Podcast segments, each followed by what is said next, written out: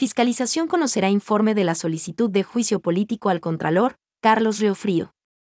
La Comisión de Fiscalización y Control Político conocerá, este jueves, 17 de marzo, a las 8 horas 30 minutos, el informe sobre la sustanciación de la solicitud de juicio político en contra de Carlos Riofrío, Contralor General Subrogante, planteada por el asambleísta Ronnie Aleaga Santos, por presunto incumplimiento de funciones, al establecer como requisito para la emisión del informe de pertinencia solo en los contratos, cuyo precio referencial no supere los USD 962.420.93, 962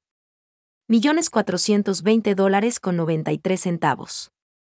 El organismo, el pasado 10 de marzo, recibió los argumentos de cargo y de descargo, tanto el interpelante, Ronnie Aleaga, cuanto del funcionario encausado, Carlos Riofrío, respectivamente.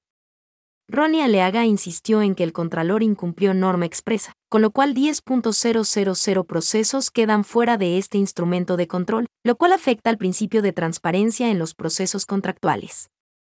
Insistió en que el Contralor subrogante incumplió sus funciones, pues su decisión evitó que un gran número de contratos tenga este mecanismo previo de verificación por parte de la autoridad de control.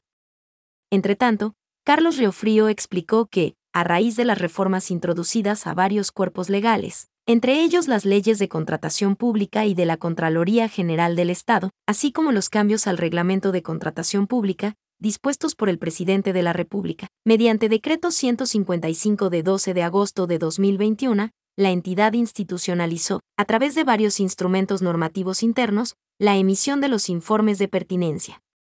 Inclusive se creó la Dirección de Contratación Pública, a fin de agregar valor a la gestión de Contraloría. Proyecto Minas de Huascachaca.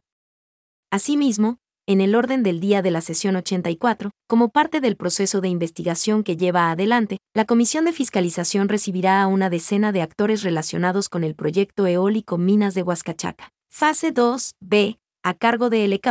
que abarca la provisión y montaje de los 15 aerogeneradores y la construcción de las obras civiles restantes, para el parque eólico, Dicha infraestructura está ubicada en el Cantón Saraguro, parroquia San Sebastián Yuluc, de la provincia de Loja.